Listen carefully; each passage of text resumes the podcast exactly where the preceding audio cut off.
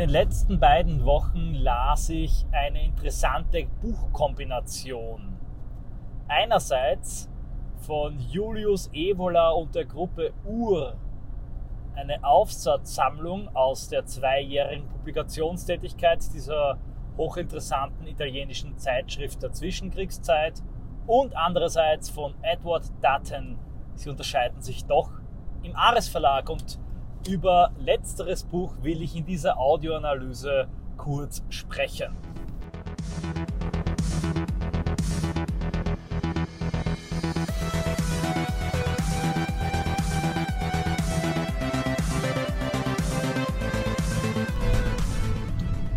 Für das Buch wird auch noch eine Rezension für den Ares Verlag erscheinen.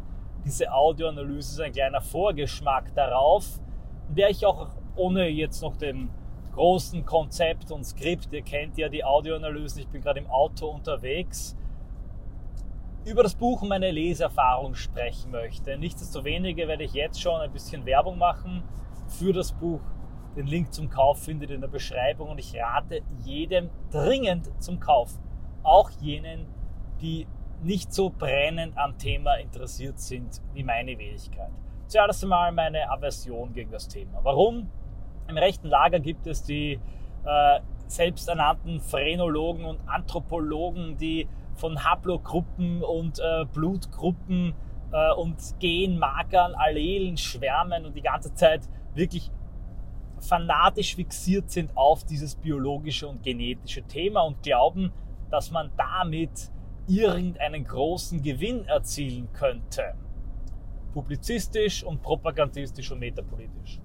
Und sehr früh nach der Lektüre von Alex Kotagic Buch Warum Konservative immer verlieren, wurde mir klar und bewusst, was ich vorher immer schon unterbewusst wusste, dass man damit eben äh, den Vogel nicht abschießen, ja oft gar keinen Blumentopf gewinnen kann, weil der Grund, warum die europäischen Völker sich äh, demografisch suizidieren, nicht der ist, dass sie noch nicht von der Kunde der genetischen Unterschiede gehört haben, sondern der Grund dafür ist, dass sie in ihrer Identität und ihrer Kultur im Moment nichts Lebenswertes, nichts sehen, dass es wert ist, tradiert und weitergegeben zu werden.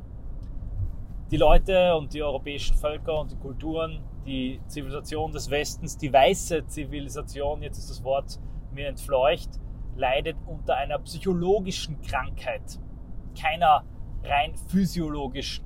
Das ist so, wenn jemand eine schwere Depression hat und permanent versucht, sie aus dem Fenster zu stürzen und du sagst, naja, das solltest vielleicht ein bisschen mehr Eisen, Vitamine zu dir nehmen, der Schnupfen ist nicht so gut, Leberwerte, nein, der braucht eine Therapie, der braucht einmal eine äh, psychologische Beratung, der kauft die Couch und nicht ähm, in äh, die Blutwäsche. Wobei natürlich auch einige Depressionen klarerweise auch medikamentös behandelt gehören oder äh, genetisch oder äh, durch ein Säfteungleichgewicht ausgelöst sind. Das war mein Vorbehalt zum Thema.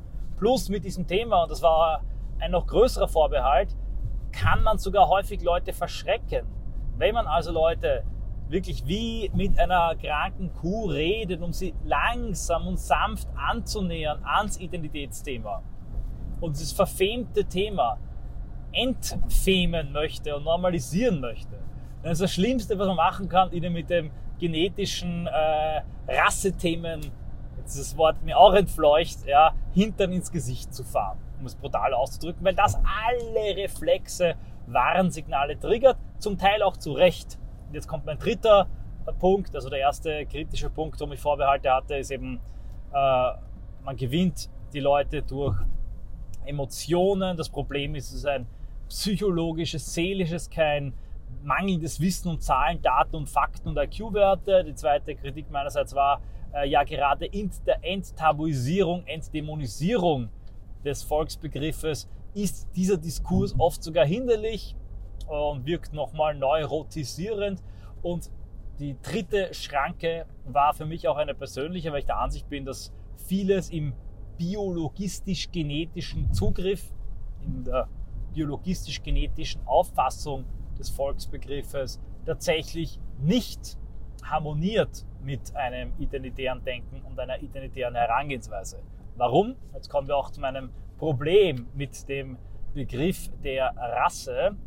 Das Problem mit dem Begriff der Rasse ist und das, dasselbe wie es mit dem Begriff der Paarung wäre und ist. Stellt euch vor, ich spreche über Ehe, Beziehung, Kinderkriegen, Demografie in einer politischen Rede und permanent verwende ich nicht den Begriff Fortpflanzung oder Geburt, sondern sage, die Menschen paaren sich. Ja, wir brauchen mehr Menschen, die sich paaren, damit sie mehr Kinder werfen. Die Begriffe Paarung, Werfen, aber auch Rasse verwenden wir gewohnterweise, wenn es um Tiere geht. Und bei Tieren haben wir auch überhaupt kein Problem, von Rassen zu sprechen oder von Zuchtrassen zu sprechen und von edlen Pferderassen, arabischen zu sprechen. Das geht uns leicht von der Zunge. Auf Menschen angewandt hat es ein Geschmäckle und zwar nicht erst seit dem 20. Äh, Jahrhundert und den Ideologien. Und ich sage den Leuten immer, die sagen, ach, du bist doch, äh, äh, weiß nicht, hast Hemmungen und Probleme, äh, den rechten äh, Superschneidigen, die permanent mit diesem Wort um sich werfen. Stell dir vor, du sprichst mit einem Linken über soziale Themen. Und er kommt die ganze Zeit mit dem Wort Klasse, Klassenstandpunkt, Klassenfrage, Klassenkampf, Klasseninteresse, Klassengemeinschaft, Klassensolidarität. Irgendwann würdest du ihm auch nicht mehr glauben, dass er kein Marxist ist, weil einfach der Begriff aus dem Jargon des Marxismus kommt. Und genauso, ob es uns gefällt oder nicht, ist der Begriff Rasse geprägt und zugeordnet dem ähm, Jargon der dritten politischen Theorie, also dem NS. Das ist unangenehm, kann man den Begriff davon entkleiden, das ist schwierig, müsste man und sollte man das tun? Ja, wenn es um die akademische Forschung geht. Es ist sehr schlecht, dass derartige Begriffsverseuchungen die naturwissenschaftliche Forschung blockieren. Zugleich aber sehe ich überhaupt kein Problem darin, einfach einen anderen Begriff für dieses Phänomen zu verwenden, sofern es um den Menschen geht, zum Beispiel den Begriff Population. Ist das künstlich? Ja, ist es. Aber ist es gerechtfertigt? Durchaus, denn wir sprechen ja auch, wenn wir von menschlicher Erzeugung und Fortpflanzung sprechen, nicht von Paarung und Werfen. Also es gibt durchaus Begriffe, die wir im Tierreich verwenden und Begriffe, die wir Menschen ähm, tun verwenden. Und auch hier hätte ich nochmal ein Plädoyer für diese unterschiedliche Verwendung. Im Begriff Rasse schwingt auch immer die Züchtung mit, die gezielte Züchtung durch Selektion, durch Mendelsche Gesetze, durch gezielte Paarung und Zusammenführung von bestimmten Tieren. Wie gesagt, bei Tieren und bei Obstsorten haben wir kein Problem. Ähm, übrigens sprechen wir auch nicht von Obstrassen, sondern von Obstsorten. Auch da hat man einen anderen Begriff. Aber wenn man den Rassebegriff eben auf den Menschen anwendet, schwingt immer ein bisschen mit der Gedanke, ja, vielleicht will man den Menschen auch züchten, vielleicht will man doch äh, insgeheim ein Lebensborn errichten. Das will ich, möchte ich klar sagen, nicht. Und deshalb ist die Verwendung des Begriffs meiner Meinung nach insbesondere im politischen Diskurs nicht sehr klug, weil eben ganz genau das mitschwingt, dass man damit Menschen wie paaren und zusammenführen möchte etc. BB also eine aggressiv totalitäre Biopolitik betreiben ich halte es also für durchaus denkbar und möglich, einfach den Begriff Population für das zu verwenden, was auch das Phänomen ähm, der Rasse beschreiben kann. Jetzt kommen wir aber zum eigentlichen Punkt. Lange Vorrede. Ich will das nicht zu lange jetzt ähm, hier ausbreiten, also den konkreten Inhalt des Buches. Ich werde dazu noch ein Video machen. Ich möchte ähm, auf einige Thesen und äh, ja, wichtige Punkte und Aspekte in diesem Buch eingehen. Zuerst einmal kann ich es erneut jedem ans Herz legen, denn es enthält das State of the Art, also den Status quo, die wichtigsten Forschungen, die wichtigsten Erkenntnisse in der Intelligenzforschung und in den genetischen Unterschieden zwischen Menschenarten. Und es hat auch ähm, sehr klare Begriffsbestimmung und endlich auch mal eine sehr klare Definition. Es definiert ganz genau, was Edward Dutton unter Race versteht. Im Englischen ist auch der Begriff weniger, noch weniger tabuisiert als im Deutschen. Es gibt hier Race Relations und äh, im Positiven wird der Begriff La Raza auch gerne verwendet. Bei uns undenkbar. Auch das hat Gründe. In Amerika gibt es weniger stark ausgeprägte ethnokulturelle Volksidentitäten. Bei uns sind die Minderheiten Völker, seien es Burgenland, Kroaten oder Türken. In Amerika sind die Minderheiten logischerweise Races, Racial Minorities, weil die importierten schwarzen Sklaven natürlich keine Volksidentitäten haben, sondern nur diese Identität. Was sind nun Populationen oder Schrägstrich Rassen? Ich werde jetzt aber auch den Begriff Population verwenden. Warum habe ich, glaube ich, hinlänglich klar gemacht. Nun, Nach Daten sind es die Subformen der Spezies. Die Spezies sind verschiedene Arten, die sich voneinander unterscheiden und insbesondere dahingehend unterscheiden, dass sie keine gemeinsamen Nachkommen äh, zeugen können. Auch hier gibt es Unterschiede. Äh, man kennt das Maultier. Löwen und Tiger können auch Nachkommen zeugen, nämlich Liger oder Töwen. Steht genauso im Buch drinnen. Habe ich vorher nie gehört, finde ich. Also ich wusste, dass sie die zeugen können, aber Töwen und Liger hatte ich nie gehört, finde ich, klingt aber sehr sympathisch. Und in der Spezies gibt es aber auch voneinander getrennte Fortpflanzungsgemeinschaften, die sich nach den Regeln der Selektion, der Auslese, Mutation anpassen an bestimmte Räume. Und diese Regeln und diese Darwinschen Gesetze sind absolut unumstritten. Man muss immer so weit gehen und sagen, es gibt jetzt einen Sprung vom Tier auf den Menschen, aber dass bestimmte Tierarten äh, Entwicklungen durchmachen, dass es genetische Mutationen gibt, dass manchmal sinnvolle Mutationen, die besser an eine Umgebung angepasst sind, sich durchsetzen können, das ist schlicht nicht zu leugnen. Man sieht es permanent bei bestimmten menschlichen Sozialverhalten, bestimmten menschlichen Fähigkeiten, die dann vielleicht mit gewissen Technosphären und sozialen Entwicklungen besser harmonieren.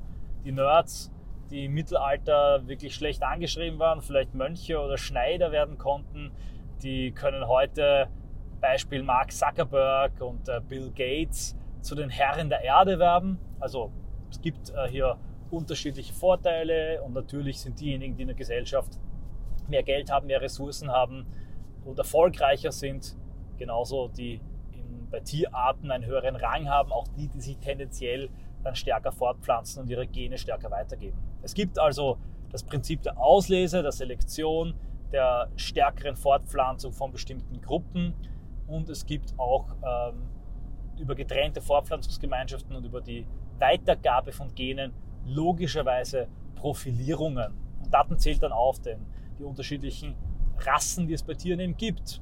Der Grizzlybär und der Bär, Teil einer Spezies, aber doch stark unterschiedlich. Und am stärksten sehen wir es ja bei den Hunderassen, die wirklich vom Pudel zur Bulldogge höchst unterschiedlich sind, von Menschen auch gezielt so gezüchtet, aber immer noch einer Spezies angehören und keiner würde jetzt behaupten, dass unterschiedliche Hunderassen nicht ganz anders aussehen, aber auch andere Intelligenzquotiente haben und andere Verhaltensweisen haben, weil sie eben von einem starken Umgebungsdruck, nämlich den menschlichen Züchtern, genauso gezüchtet wurden. Der Mensch selbst züchtet sich selber natürlich nicht so wie Hunderassen, auch wenn ein paar Biologisten das vielleicht gerne hätten. Das ist Gott sei Dank nicht der Fall. Aber der Mensch wird durch den Druck der Umgebung, durch die äh, brutale Auslese zum Teil von Mutter Natur, aber auch Homo homini lupus durch den Menschen selbst. Der Mensch ist des Menschen Wolf zu bestimmten Verhaltensweisen, Anpassungen gezwungen, die dazu führen, dass äh, bestimmte Typen, bestimmte Klassen sich stärker fortpflanzen können und äh, dass bestimmte ganze Völker und Kulturen verschwinden, während andere überleben. Und in dieser Anpassung an die Regionen, an das Klima, dazu komme ich dann gleich später in der Frage von R und K, entstanden, äh, je nachdem, wie man das einteilt, eine gewisse Anzahl an großen Populationen, die auch, und das ist ganz entscheidend, genetisch zuordnenbar sind. Und zwar zu 75 Prozent kann man Menschen diesen Populationen zuordnen. Das ist also wissenschaftlich bewiesen und bestätigt, dass manche Menschen nicht mehr klar zuordnenbar sind, weil sie eben vermischt sind Daten verwendet hier den Begriff der Kline. Die Hispanics sind zum Beispiel eine Mischung aus den Ureinwohnern, zum Teil afrikanischen Sklaven und europäischen Einwanderern, dass man die dann nicht mehr so stark zuweisen kann, den Europäern, den Afrikanern, den amerikanischen Ureinwohnern, den Indios, widerspricht natürlich nicht der These, dass es diese Populationen äh, Schrägstrich Rassen gibt, sondern zeigt nur, dass natürlich nach ihrer Vermischung eine neue Gruppe entstehen kann langfristig oder die so eben äh, gemischten nicht mehr klar der einen oder anderen Gruppe zuordnenbar sind. Aber diese Gruppen lebten sehr lange in Isolation voneinander, passten sich unterschiedlichen Umgebungsbedingungen an und das wirkte sich, und das beweist Daten in diesem Buch, auf unglaublich viele Bereiche des gesamten Lebens, des Charakters, Sozialverhaltens und ja auch, jetzt wird noch ein Tabu gebrochen, der Intelligenz aus. Auf all diese Unterschiede einzugehen, das werde ich jetzt in der Autoanalyse nicht machen. Und auch in einem kommenden Rezensionsvideo werde ich das nur kursorisch tun. dazu verweise ich auf das geniale Buch. Nein, ich will vielmehr auf die Essenz der These von Rushton eingehen, der R&K-Strategie, die auch sich wie ein roter Faden durch das Buch von Dutton zieht und die faszinierend ist. Dutton spart natürlich auch nicht mit Kritik an Rushton, verfeinert und ähm, entwickelt diese These der R&K-Strategie weiter. Worum geht es hier? Rushton übertrug ein Prinzip aus der Tierwelt, der Biologie, ich habe bereits vorher die Problematik und Anführungszeichen angesprochen, auf die Menschenwelt. Es gibt gewisse Tiere, die eine Strategie verfolgen, die auf maximale Fortpflanzung ausgerichtet ist, aber dann diese äh, Jungen oder Tiere, den Nachwuchs kaum erzieht und wenig Energie in diese Erziehung steckt, deshalb auch eine relativ gering entwickelte Sozialstruktur. Es gibt äh, vor allem im Bereich der Fische Fische, die Leichen und hunderte Eier ablegen und aus denen schlüpfen dann hunderte Fische, aber äh, da gibt es nur soziale Beziehungen und Band zwischen dem Vaterfisch und den äh, Mutterfisch und den zahlreichen jungen Fischen. Und dann gibt es Tiere wie zum Beispiel der Elefant, die Elefantenkuh, die ihr Kind austrägt, die eine ganz enge Beziehung zum Kind hat, die das Kind jahrelang erzieht. Das Kind bleibt im Familienverband. Es gibt sogar Elefantenfriedhöfe. Das wäre dahingehend eine ausgeprägte K-Strategie. Die K-Strategie bedeutet, dass man wenig Nachkommen hat, aber in die extrem viel Zeit investiert. Sprich, die weniger Individuen haben auch eine viel höhere Lebensspanne, eine höhere Lebenserwartung. Und äh, da kann man eben auf verschiedene Tierarten an dieser R- und K-Achse ähm, anordnen. Pflanzen haben auch eine extrem hohe R-Strategie, ein Löwenzahn zum Beispiel. Und der Mensch verglichen mit anderen ähm, Lebewesen, mit Tieren, hätte insgesamt eine hohe äh, K-Strategie. Also äh, wenig Kinder, die werden aber sehr lange und intensiv erzogen. Aber jetzt kommt eben der Clou und dafür hat auch Björn Höcke äh, einen großen Schuss vor den Bug bekommen vom Mainstream. Das darf man ja nicht sagen.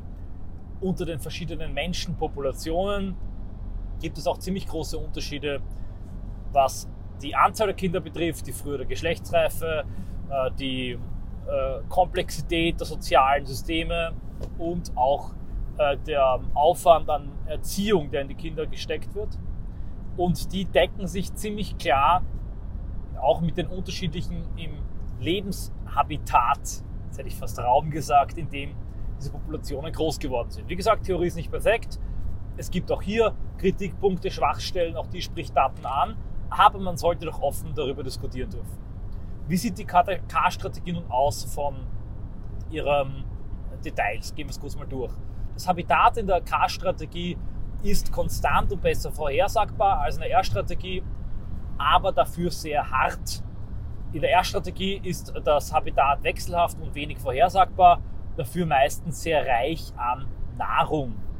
Wenn man also in einem Gebiet lebt, in dem es sehr nahrungsreich ist, in dem Dinge sehr gut wachsen, es sehr viel Tierarten gibt, man also auch kein Problem hat, die eigenen Kinder, den eigenen Nachwuchs zu nähern, kann man sehr viele Kinder haben.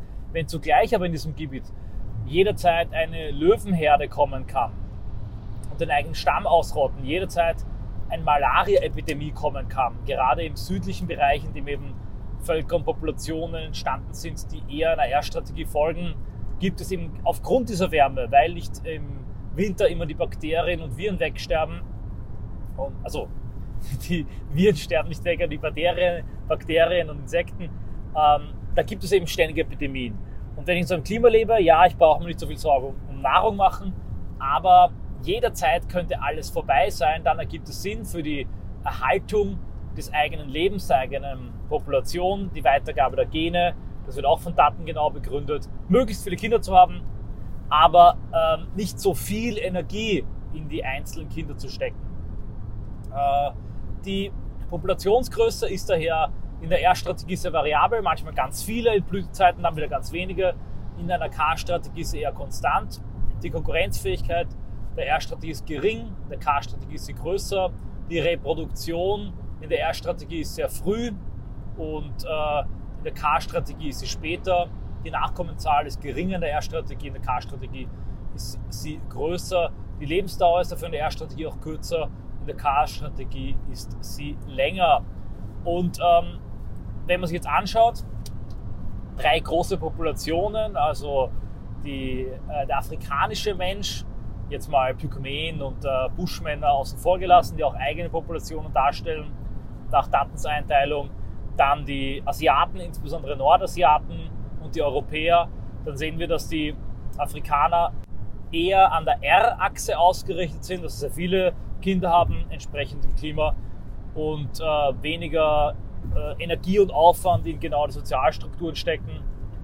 Die Asiaten, insbesondere die Nordostasiaten, eine extrem hohe und intensive K-Strategie aufweisen, während die Europäer in der Mitte liegen, aber auch eher K-lastig sind. Sehr interessante Beobachtung. Insbesondere interessant wird es dann, wenn Daten Zusammenhänge zwischen Ethnozentrismus, also Bezug auf die eigene Ethnie und ähm, die Population, die Herkunft sieht und wenn er auch das äh, zahlreiche Vorkommen von Genies in den europäischen Völkern erklärt, den Unterschied zu asiatischen Völkern.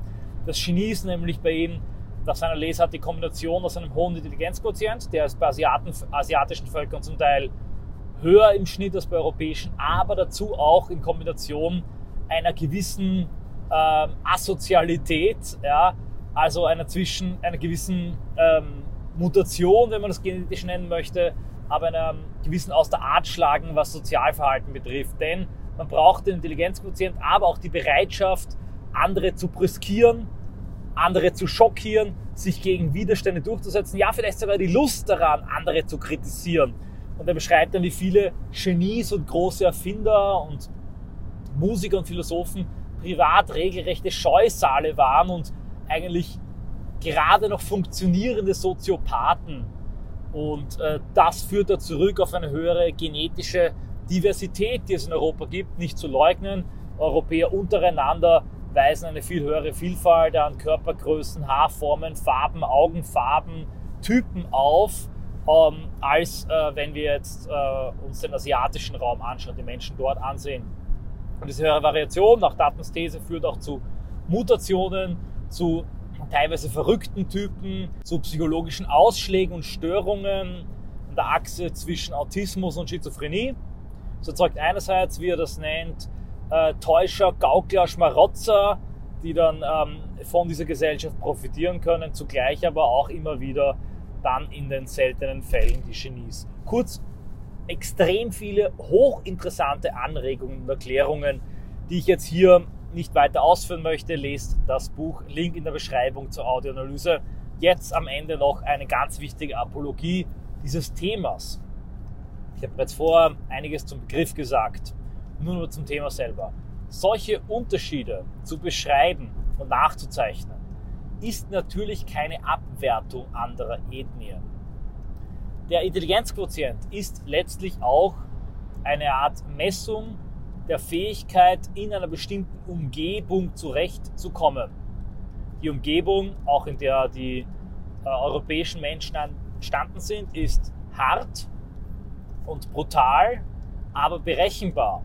Warum? Es gibt die Jahreszeiten, es gibt eine Jahreszeit, in der du nichts ernten kannst, in der du nur leben kannst von dem ähm, Aufgezehrten, eine Jahreszeit, vor der du auch eine bestimmte Menge an Vieh schlachten musst, weil du es gar nicht durch den Winter bringen kannst. Da kommen auch die großen Feste, ähm, Herbst dann vor dem Winter, wo geschlachtet wurde. Du musst vorausplanen, berechnen.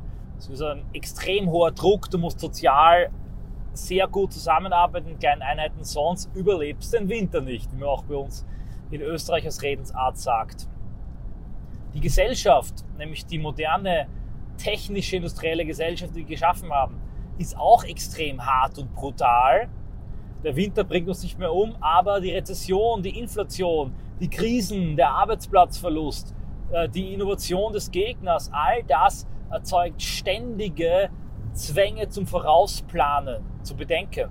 Zugleich ist aber alles planbarer auf eine gewisse Art und Weise als zum Beispiel jetzt in einer Stammesgesellschaft oder in einem, einer Warlord-Gesellschaft irgendwo in Afrika, wo jederzeit ein Warlord kommen und die alles wegnehmen und wegschießen kann und du zuletzt immer nach dem Gesetz des Faustrechts eine Schutzmacht brauchst. Also das, was die Europäer geschaffen haben, die These ist jetzt nicht explizit bei Daten, aber das ist meine Schlussfolgerung aus dem, was er schrieb, die Gesellschaft, die wir geschaffen haben, ist letztlich auch der Gesellschaft nachempfunden, in der unser Typus entstanden ist. Auch unsere, unsere Life History Strategy, also der hohe K-Faktor, aber auch der IQ. Insofern ist vollkommen klar, dass wir Lebenswelten geschaffen haben. Die moderne Technosphäre ist in Europa entstanden und von Europäern geschaffen worden, in der, denen wir auch selber prosperieren. Dass andere vielleicht nicht so stark sich darin ähm, durchsetzen können. Die Asiaten, die in einem ähnlichen Klima entstanden sind, ja sogar einem noch härteren Klima, das nach der These von Datten diese ähm, Genies und Wahnsinnigen ausgemerzt hat, brutal gesagt, finden sich in diesen Gesellschaften besser zurecht, haben sie aber eben nicht innovativ hervorgebracht. Ziehen hier aber langfristig nach. Auch hier sagt Daten, dass man natürlich über solche Beobachtungen aus der Vergangenheit nicht die Zukunft prognostizieren kann. Aber nochmal, damit komme ich auch zum Ende, das sagt in keinster Weise etwas über den Wert aus. Ausschließlich über die Anpassungsfähigkeit und zuletzt bemisst sich in einem politischen Szenario der Spannung die Überlegenheit immer an einem tatsächlichen Machtverhältnis. wie wir sehen, ist auch gerade die hohe Intelligenz und Innovationskraft, die Europäer dazu befähigt hat, so viel hervorzubringen, zu erfinden, auch ihre Achillesferse, die jetzt über die ganzen selbstzerstörerischen Ideen, über diese Ideengeschichte, die zum Ethnomasochismus ähm, degeneriert ist, dazu führt, dass die Europäer Tür und Tor für Fremde öffnen und ihre eigene Machtstellung einfach pulverisieren, das Erbe von Jahrhunderten verjuxen und in den Himmel jagen und damit de facto in diesem Moment, selbst wenn sie theoretisch alles Mögliche könnten, de facto aber einfach immer machtloser, immer weniger und immer ähm, schwächer werden. Sprich, wer am Ende überlegen ist und sich durchsetzt von den Populationen, kann man theoretisch erst am Ende sagen. Und die einzige Möglichkeit zu sagen, dass die eine Population besser oder mehr wert sei, wäre aus einem Standpunkt, der selber nicht ethnisch und nicht kulturell ist, weil wir sonst natürlich einen subjektiven Standpunkt haben, in dem wir das eigene nicht ausblenden können. Kurz, welche Population, welches Volk über den anderen steht, das könnte nur ein Gott sagen. Da aber keiner von uns Gott ist, ist die Frage, wer besser ist, wer mehr wert ist, absurd und muss klar getrennt werden von einer naturwissenschaftlichen, einer objektiven, möglichst objektiven Betrachtungsweise dieser Unterschiede. Damit habe ich eine Lanze gebrochen für das Thema. Ich hoffe, ich habe nicht zu lange gesprochen. Kürzer findet ihr das zusammengefasst bald in einem Rezessionsvideo von dem Buch. Wenn euch das interessiert, lest unbedingt das Buch. Aber macht nicht den Fehler, den dann viele rechte, typische rechte Autisten und Konservative machen, zu glauben, dass man mit diesem Thema jetzt missionarisch auf die Straße gehen müsse. Es ist Wichtiges zu wissen, dass man selber nicht ähm, Opfer irgendwelcher plumpen Phrasen und Parolen wird. Genauso wichtig ist aber zu wissen, dass das, was ich gerade angesprochen habe, nämlich die Selbstaufgabe, die Preisgabe zur Überrollung, wie das Sloterdijk nannte, dass das nicht geheilt und behoben werden kann, indem man möglichst viele äh, Schädelmessungen, IQ, Weltkarten und ähm, Anteile von Kriegergenen verbreitet. Nein, der Schlüssel dazu liegt in der Liebe zu uns selbst, in der Selbstachtung. Und der Weg dorthin, davon bin ich auch nach dem Buch von Daten überzeugt, der liegt nicht in der genetischen Forschung oder diesem Diskurs über äh, menschliche Populationen, diesen Begriff nochmal zu prägen. Soweit, so gut, so lesenswert. Lest dringend unbedingt das Buch und brecht gemeinsam und genau durch diese neutrale und gemäßigte, zurückhaltende und seriöse Betrachtungsweise das Tabu, denn es muss darüber gesprochen werden, auch wenn ich nach wie vor nicht der Ansicht bin, dass das unser politisches Durchbruchsthema werden wird. Danke fürs Zuhören und wenn ihr euch das Buch interessiert, findet ihr, wie jetzt zum vierten, fünften Mal gesagt, den Link in der Beschreibung.